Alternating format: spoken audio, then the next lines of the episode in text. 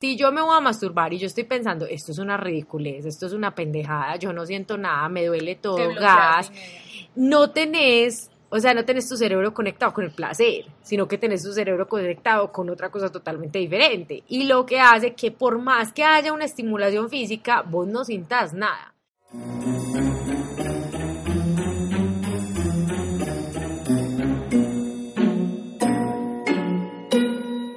Voces Curuba. Bienvenidas como siempre a esta sesión de Voces Curuba. Les habla Diana Carolina Jiménez y nos acompaña hoy en las preguntas Alejandra Quintero. En esta sesión de Voces Curuba vamos a hablar de un mundo maravilloso que es el de la masturbación femenina, ese arte de la estimulación de los órganos genitales para obtener placer. ¡Qué delicia! ¿Y quién mejor para hablarnos de este universo que la sexóloga curuba Ana Sofía Giraldo. Ana es sexóloga de la Universidad Camilo José Cela en España, emprendedora y fundadora de Pink Secret, una empresa que le quita el misterio a la vida sexual. Oh, yeah. Ana, bienvenida a Voces Curuba. Eres una diosa, una gurú, una mujer que nos inspira con los temas del sexo. Y eh, bueno, la pregunta con la que queremos iniciar esta conversación, este podcast eh, de la letra Curuba, es por qué a estas alturas, si estamos en una era de transformación, de inspiración, de amor propio, de autodescubrimiento, porque hay mujeres que todavía no entienden que literalmente el placer está al alcance de su mano. O no lo conocen, o les da miedo, o les da pena. Es decir, ¿qué pasa que las mujeres todavía no se masturban? Mira, ahí hay muchas, hay muchas variables y bueno, pues primero que todo, hola a todos eh, y todas las que nos escuchen. Eh, gracias por invitarme a este espacio. Eh, la respuesta a esa pregunta tiene muchísimas aristas. Una de las primeras que yo podría decir tiene todo que ver con eh, esa niña interna, o sea, qué piensa y qué siente y cómo fue criada esa niña interna, cuál fue la educación sexual que le dieron, porque esta, este no saber no ha sido siempre así. O sea, todos somos seres sexuados y como seres sexuados, el placer está incorporado en la vivencia sexual, incluso esto está en el mundo de los mamíferos. Si no hay placer, la hembra no se dejaría copular para producir una reproducción de la especie.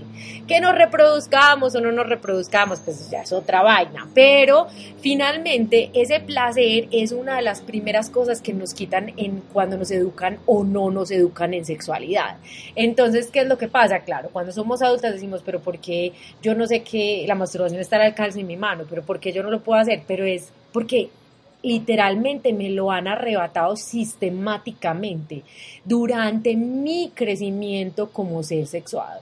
Entonces a mí me dicen a, a las mujeres y no en nuestra cultura, se nos dice no se pueden dejar comer, no se pueden dejar chupar, no se pueden dejar gozar, no sé, o sea, si usted se come a muchos, o si usted expresa su potencial erótico, entonces usted es la perra, la prostituida, la no sé qué, la no sé cuántas, y es mal visto. Como culpa y pecado. Exacto, eh, porque ahí tenemos dos cosas, la moral sexual de los papás, ¿cierto? y también hay una moral pues religiosa, que no podemos desconocer. Eh, aquí pues eh, les, les digo que finalmente cuando yo hablo de sexualidad ustedes van a ver que yo jamás, jamás toco la religión, porque eso es harina de otro costal y no tiene por qué estar en este costal.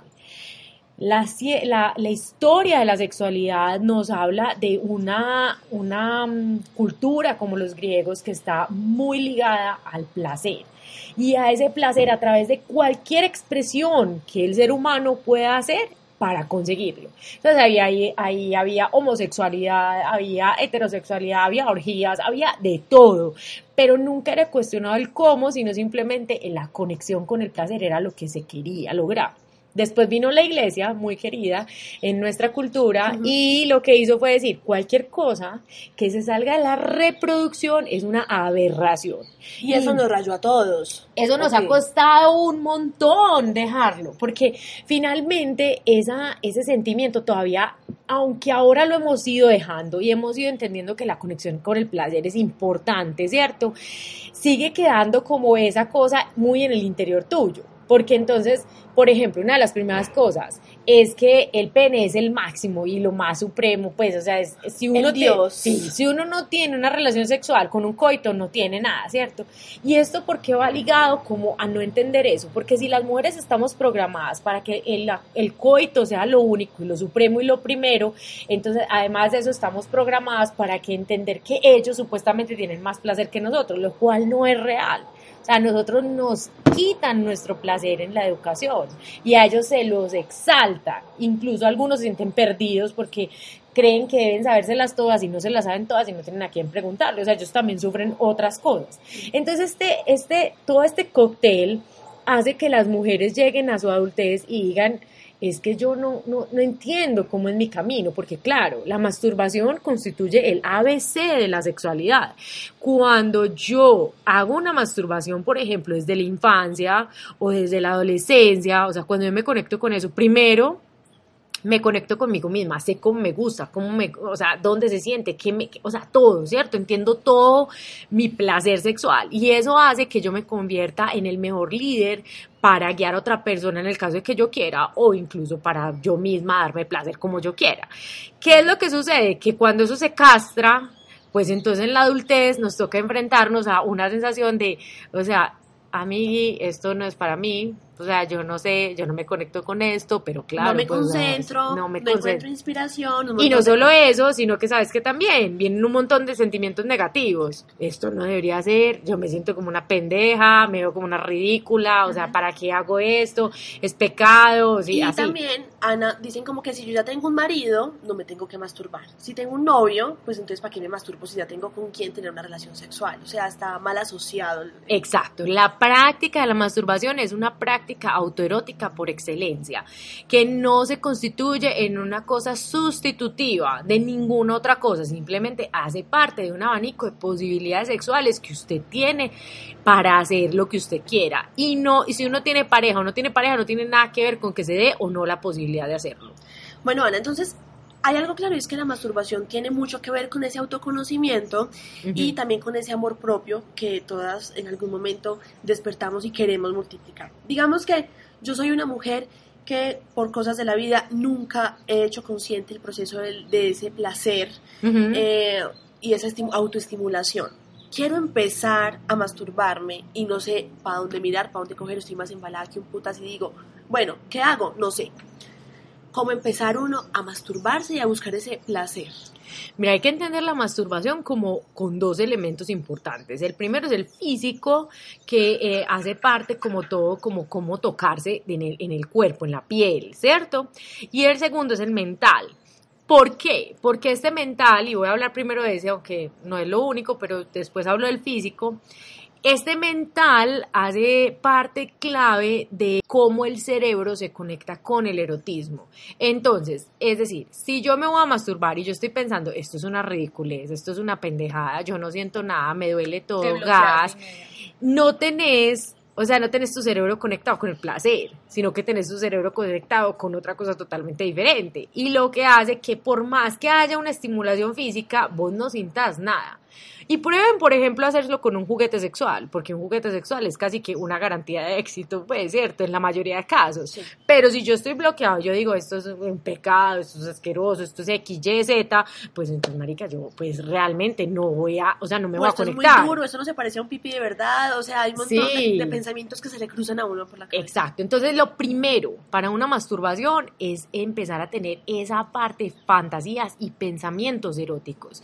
Esos pensamientos eróticos o esas fantasías no constituyen una negación de mi realidad. Es decir, porque yo tengo una fantasía erótica con otra mujer o con eh, mi profesor del gimnasio, con el papá de mi amiga o o con una violación o con lo que yo tenga una fantasía erótica, eso no constituye una cosa de decir que a mí no me gusta lo que soy o no, yo quiero a otra persona, no necesariamente define lo que vos sos, porque las fantasías van donde quieren ir.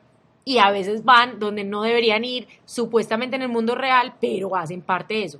Fantasía puede ser un suceso que haya pasado, es decir, que yo lo encuentre erótico, que yo me acuerdo, uy, cuando rastrojé con aquel en tal lado, me encantó, ¿cierto? O puede ser algo que yo no haya realizado. En todo caso, esto como el archivo de la memoria con esos recursos que hacen que se encienda mi deseo sexual y que yo me conecte con ese placer. Hay gente que utiliza, eh, por ejemplo, pornografía para verla o por ejemplo audiolibros eróticos para oírlos o música específica o valores específicos para ponerse pues como a tono mentalmente, ¿cierto? Entonces esa imaginación es muy importante y hace parte fundamental pues como el éxito de disfrutar la masturbación. Ahora hablemos de la parte física. Cuando hablamos de la parte física, entonces ocurren ciertas preguntas como no sé si yo tuve un orgasmo o no. O sea, no cómo hago para saberlo. Entonces, antes de llegar a ese punto, lo primero que hay que hacer es como hacer una paz con la zona genital. O sea, es, la piel es la zona erógena más extensa, pero definitivamente el clítoris es un centro vital del placer femenino. Lo que pasa es que cuando yo tengo connotaciones oscuras y malucas con ese centro, o sea, con ese centro y que no me lo puedo tocar, pues entonces va a ser para mí más difícil encontrar otras formas de tener placer. No significa que sea imposible, ojo, significa simplemente que voy a tenerle que dar la vuelta a otros tipos de estímulos, que pueden ser cosquillas, que pueden ser, eh, no sé, pues animales, o sea, siete mil, los pezones, los lóbulos de las orejas, por no irnos pues como por otra rama, ¿cierto? Pero la cosa es que entonces vos tenés que hacer como una paz con esa zona genital. Y para eso yo siempre recomiendo un ejercicio y es mirarse en un espejo la zona genital, dibujarla y después con los dedos o la lubricados o si no tienen lubricante pues sin lubricante, pero muy gentilmente irse tocando toda la zona genital y ver y dibujar, sí, y dibujar qué puntos son los que me dan más placer y qué puntos son los que me molestan. O sea, qué sensaciones negativas tengo cuando me molesta uno de esos puntos, qué me recuerda, qué es lo que me trae a mi cabeza. Porque puede ser incluso que algunas descubran cosas o pasados o momentos en sus vidas que digan, pues pucha, o sea, lo tenía por allá escondido. Entonces, todo ese tipo de cosas tienen que salir a flote y van a salir a flote, pero hace parte del proceso. Entonces, esa primera parte es como entender mi placer en la zona genital. Vuelvo digo, la piel es la zona erógena más extensa. Si hay otras partes del cuerpo que a usted le gusten y lo sabe manejar, ese es el camino suyo, porque en masturbación no hay una línea recta, ni en sexualidad. La línea es la que cada persona decida. Entonces, seguido de ese acto de reconocimiento, uno de los ejercicios que yo recomiendo es meterse los dedos dentro de la, del canal vaginal mientras que me masturbo de la manera que yo quiera en el clítoris. ¿Listo?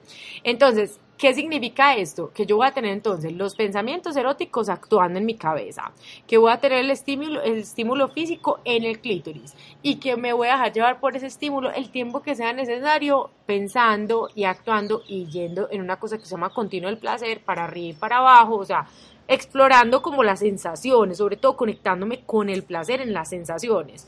¿Y cuándo voy a saber que me vengo? Cuando mis dos dedos que están introducidos van a sentir como unos apretones como pa, pa, pa, pa, ¿cierto? Muy rápidos, muy así. Son como contraccioncitas. Son contracciones, efectivamente, del piso pélvico.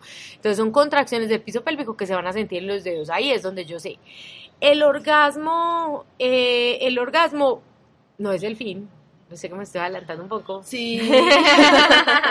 Eso hace parte de una de las preguntas que hay chicas que por las redes sociales, eh, como nosotros preguntamos, eh, ¿qué, se les ocurre preguntarle a la sexóloga Curuba? Nos dicen, bueno, el orgasmo es el fin último, es como la meta a la que yo debo llegar.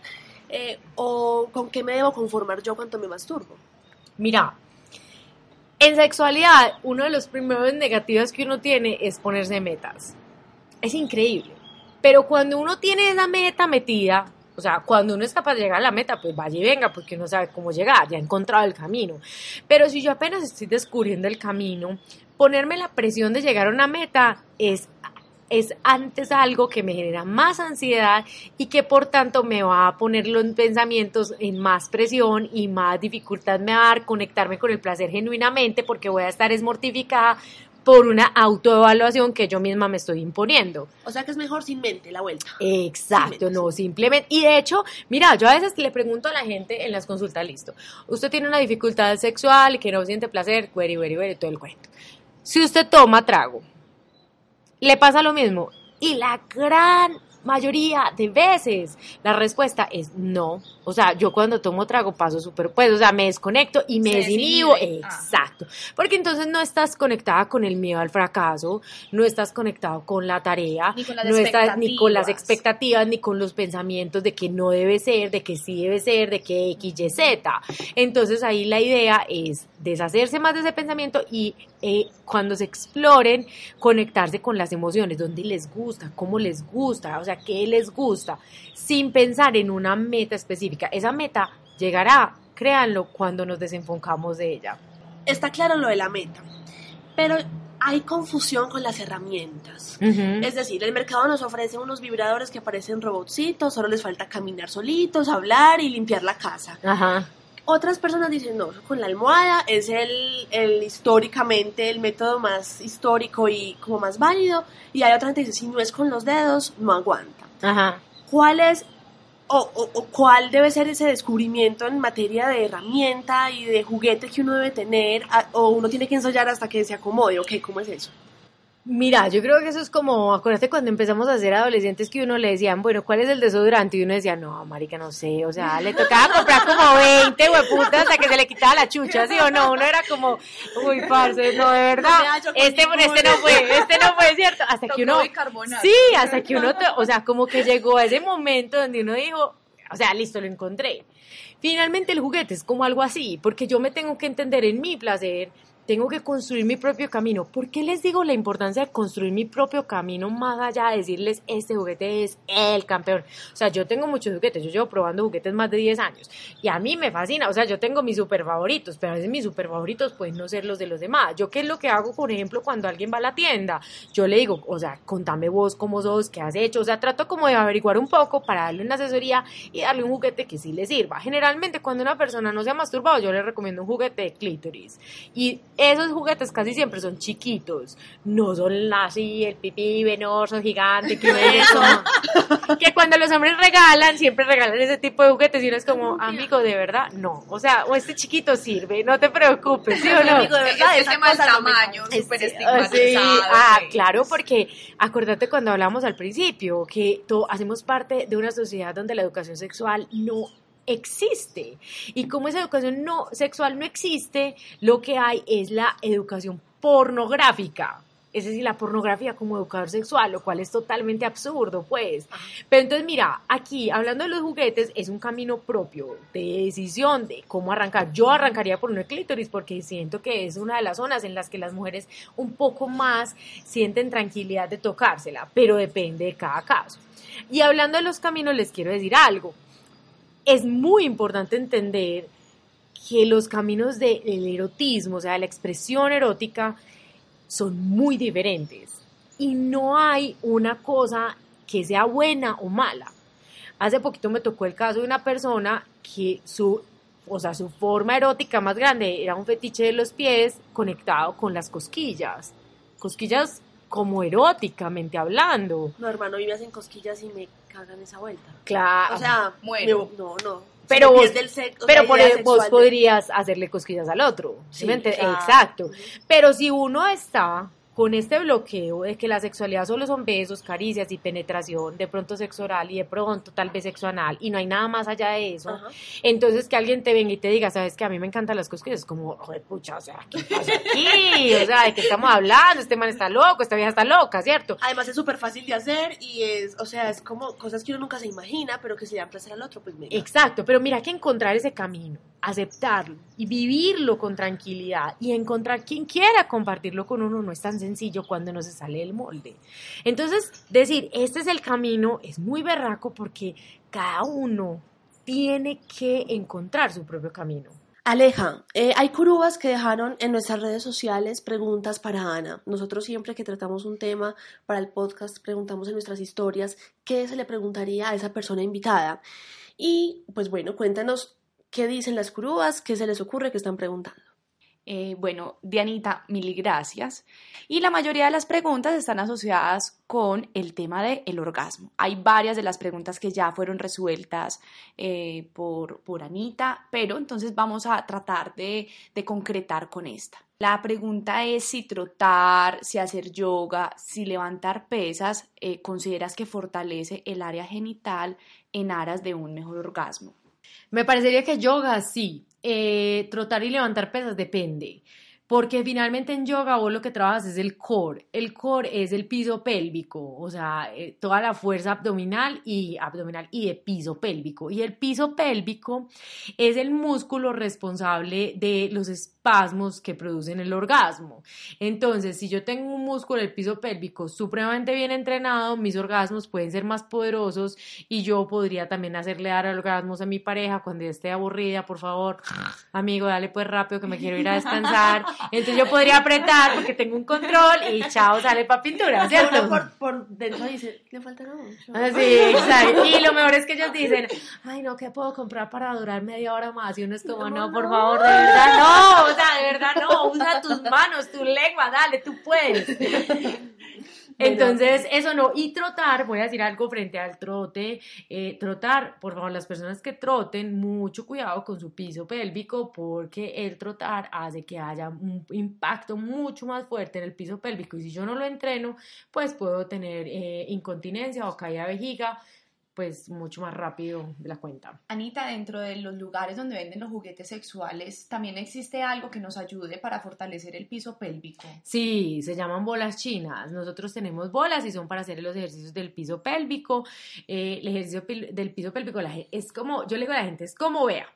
Como el antisolar, usted se echa el antisolar todos los días para no tener cáncer de piel, ¿sí o no? Pero usted no es que vea, uy, no, hoy tuve cáncer. No, no, eso es una cosa que se va dando a través del tiempo. Igual es con las bolas chinas, uno tiene que ser consistente, persistente y, y resistente, más o menos, ¿cierto? Entonces, de hecho, uno debería hacer ejercicios del piso pélvico 70 veces al día, apretando y soltando. Es tan importante apretar como relajar, pero ¿cuántas de nosotros realmente lo hacemos juiciosas? Muy poquitas. Cuando uno está orinando, que a veces contrae, o sea, que hace un movimiento, ¿cómo se llama eso, Ana? Que uno a veces es la contrae, contracción. esa- esas contra- ¿Eso beneficia también eso o eso que Sí, pero sin líquido. Ajá. O sea, es decir, yo estoy orinando, la idea es, si vos, por ejemplo, en este momento que estamos hablando, vos tenés ganas de ir al baño, apretá.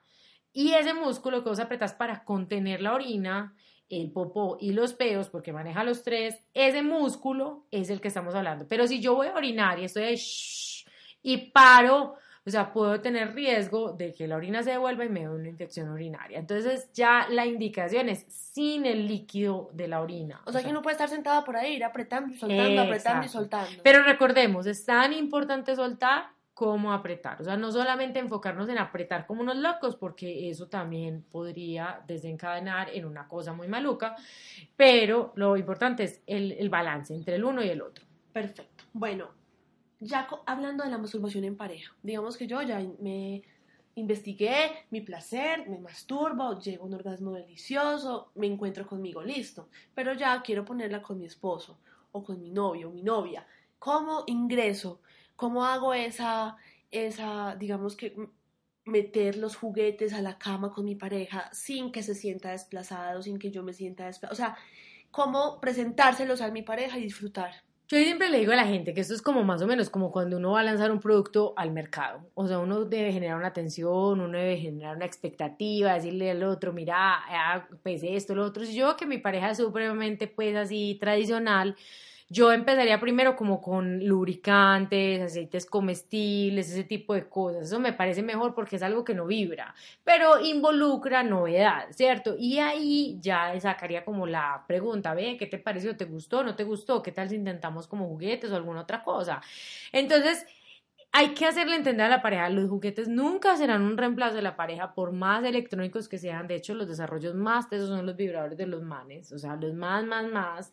Pero nunca va a haber una persona que te hable, que te abrace, lo que pasa es que los juguetes no echan cantaleta, no hay que pedir ni nada. Esa es, esa es la única diferencia. Ni están cansados después del trabajo, ni les da dolor de cabeza. Sí, sí, sí, sí, sí, uno tiene que sentirse ahí rechazado porque me dijo que no, uno se siente rechazado cuando no tiene pila el desgraciado y uno ahí con ganas, pero bueno. Bueno, Anita, ¿cuál es la invitación que le haces eh, a las mujeres frente al tema de la masturbación y del placer? Y además cuéntanos en dónde te podemos encontrar en caso de, querer avanzar un poco más en este tema. Bueno, mira, Aleja, yo la recomendación que les dejo es que se conecten con ese placer, que aprendan a conectarse, que se den la oportunidad de sentirse incómodas, porque eso también es algo que yo le digo mucho a la gente. Hay que aprender a sentirse incómodo para poder salir de lo que uno está viviendo. Si uno ha hecho unos, eh, pues como unas situaciones, unas cosas recurrentemente y lo ha llevado a unos resultados donde uno siente que la vida sexual de uno no es la que uno quisiera, pues entonces uno tiene que ver qué otros resultados hace, pero para, pues, qué otras cosas hace, pero para poder hacer esas otras cosas, definitivamente me tengo que incomodar. Entonces, que se den la oportunidad de incomodarse sin estar echándose palo, ni criticándose, ni que esto. No, simplemente ahí, relajadas, tranquilas, que disfruten su cuerpo, que entiendan qué les gusta, que piensen en el erotismo a través de los cinco sentidos. No como una línea recta, sino qué me gusta a mí. Me gusta el tacto, me gusta el olfato, me gusta la vista, me gusta el oído. ¿Qué me gusta y qué me erotiza? Eso hace parte de todo el descubrimiento erótico. Y en masturbación que entiendan que si uno no se masturba, no es que sea el fin de la carrera sexual de uno, pero cuando uno encuentra personas con bajo deseo sexual o mujeres con malos hábitos sexuales, uno va a revisar, muchas veces tiene que ver todo con que no hay masturbación. ¿Dónde te encontramos, Anita? Eh, nos pueden encontrar en las redes sociales como Pink Secret Call, o sea, como secreto rosado pues en inglés y Call de Colombia, C-O-L. Y tenemos la página de nosotros que se llama pinksecretonline.com y ahí, en la, ahí tenemos la tienda virtual, tenemos para que hagan citas conmigo, o sea, en la, está el blog mío, donde saco videos todo el tiempo, respondo preguntas, en fin, ahí está como todo. Bueno, nos encanta que hayas estado aquí, Anita, nos iluminaste un montón. Yo sé que hay muchas curúas que están haciéndose más preguntas todavía, esto da para muchos capítulos y sabes que esta es tu casa. Nos vemos entonces, chicas, en la próxima sesión de Voces Curúa con los temas que ustedes mismas nos han pedido en nuestras redes sociales. Ya saben que a través de nuestras historias les vamos a contar el tema y que a través de esas historias nos pueden preguntar lo que otros no se atreven a preguntar para nuestros futuros invitados. Les mandamos un beso, las amamos, gracias por acompañarnos. Gracias. Chao. Chao, chao.